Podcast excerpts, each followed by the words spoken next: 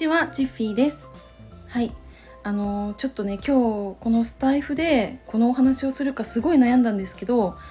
うんちょっとこの時の気持ちというか今日感じたことを後々また聞いてうん、まあ、自分のね記憶としてこう、まあ、笑ってね過ごせたらいいなって思ったんでちょっと語ろうと思います。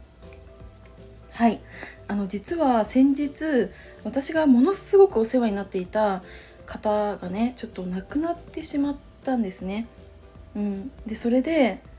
あの、まあ、できるだけあの普段と変わらないように明るく生活しようって思ったんですけどやっぱ、うん、一人になった時とかこうぼーっとする瞬間があるとやっぱりこのその方との思い出っていうのを思い出してしまってちょっと苦しいなって思うことがね正直あったんですよね。うん、でその方っていうのは、まあ、年齢はねもう75歳ぐらいだったと思うんですけど、まあ、私が入社3年目で営業としてこう挑戦する時にあの、まあ、その方はねあのもう本当にめちゃくちゃ結果を出す営業マンだったんですよ。だからその営業のノウハウだったりうんこういうことにあの気をつけた方がいいよとか、人とのね信頼関係はこうやって築くんだよとかいろいろ教えてもらいました。うん、で、まあ、私が東京に行った時に、まあ、離れてしまったんですけどたまに連絡をくれたり心配して電話をしてくれたりして、まあ、それで、あのー、まあ、私もね頑張ってますよっていうふうに伝えました、まあ、正直ね全然うまくいってないしもう今すぐにでももうやめたいって思った時も正直あったんですけどそういうなんか話を聞いてくれてそういう行動できるような背中を押してくれるような言葉をかけてくれた時にあ頑張ろうっていうふうにまたこう前を向けたなって思ったんですよね。なんか思い出したら泣けてきちゃった、でなんかその方は、うん、私が営業で全然うまくいかなくて私が初めて取った仕事で、まあ、社内に持ち帰った時に私はねめちゃくちゃ嬉しくてでこの仕事何日までにお願いできますかって技術の方に言ったんですけどもう第一声が「なんでこんな忙しいのに単納期で仕事受けてくるの?」っていうふうに言われて本当にショックだったんですよ。えー、と思って私本当に数ヶ月もう都内を歩き回って重いカタログ持って肩も痛いし腰も痛いしもうくたくたになって夜もね遅かったんで10時とか11時に家帰ってで寝て、まあ、すぐまた会社に行くみたいな生活をしててだけどやっと実ったなって思った時にそういう言葉を言われて本当につらかったんですよね。うん、でそんな時に私はね実はその亡くなってしまったね方からこう送り出される時にあるものをねプレゼントしてもらったんですよ。それが2つあって1つがあの、まあ、有名なね格言なんですけど、うん、ちょっとこれ読むのやめようかな結構長いんでちょっと読むのはやめるんですけどあともう一つが1ヶ月のカレンダーっていうものをもらいました。でこれねどういうものかっていうと1日から31日まで全て違うメッセージが書かれてるんですね。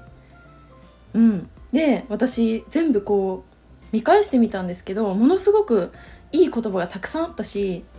なんか自分を奮い立たせるような言葉っていうのが本当に多くて改めてこの私が営業時代になんとかねこう精神を保ちながらあの無になって1年間頑張れたのもまあ、こういうメッセージがあったからだなって思ってなんか改めてこの言葉の力みたいなものをあの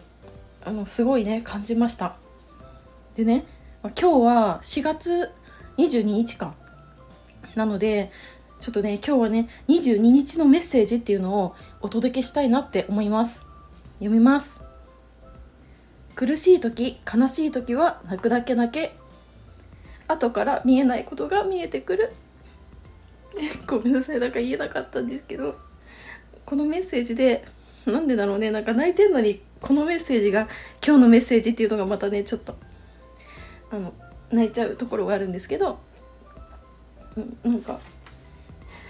生きてればさみんなね明るい人も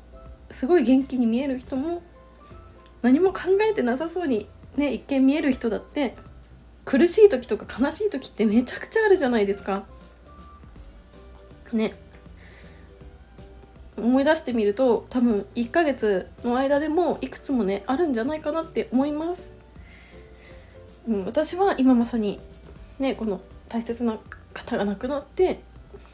で今までの感謝の気持ちっていうのもしっかり伝えられなくてお別れするっていうことになっちゃったんですけどでもなんかそういうこと以外でもさ苦しいことってありますよね。ね。うんなんかお友達と喧嘩しちゃったとか。うん。なんかうん。ごめんなさいなんか言えないんですけどでもなんかそういうさ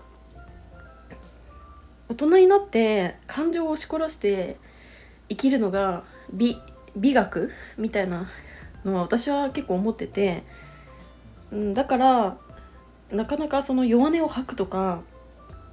弱いところを見せるっていうのは正直親しい人であってもしてこなかったんですよ。でもなんかそうじゃなくてもう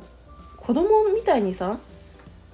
もう思うように感情をこう表に出してもう泣きたい時はもういっぱい泣いていいしもう苦しいって思った時はもう近くの人に「もう苦しい」って言っていいんですよね。私はこのねメッセージを見てそう思いました。だからね今まさにほんと苦しいなとか辛いなとか先が見えないなどうしたらいいんだろうって思う時はもう、うん、隣にいる人にまずはねもう吐き出しちゃってねいいと思います。うん。私もあの聞きます。うん、私結構そういう人から悩み相談とか人生の選択肢をこう迫られた時に最後に私のとこに聞きに来るみたいな人が結構多くてだから、うん、そういう話を聞くっていうくらいはやっぱりできるかなって思うので苦しいなとか辛いなって思った方はあのレターでもねコメントでもいいんであのもう吐き出しちゃってください。ということであの、まあ、ちょっと大切な方から頂いたメッセージっていうのをね今回シェアしてみました。また定期的にこういう、まねもうあとね30個あるのであの このメッセージちょっとずつね出していきたいなって思います。はい。ちょっとねあの泣いちゃってあの聞きづらい音声になっちゃったなって思ったんですけど、ま、これも記録っていうことで残しておこうかなって思います。はい。それでは今日も最後までお付き合いいただきありがとうございました。バイバーイ。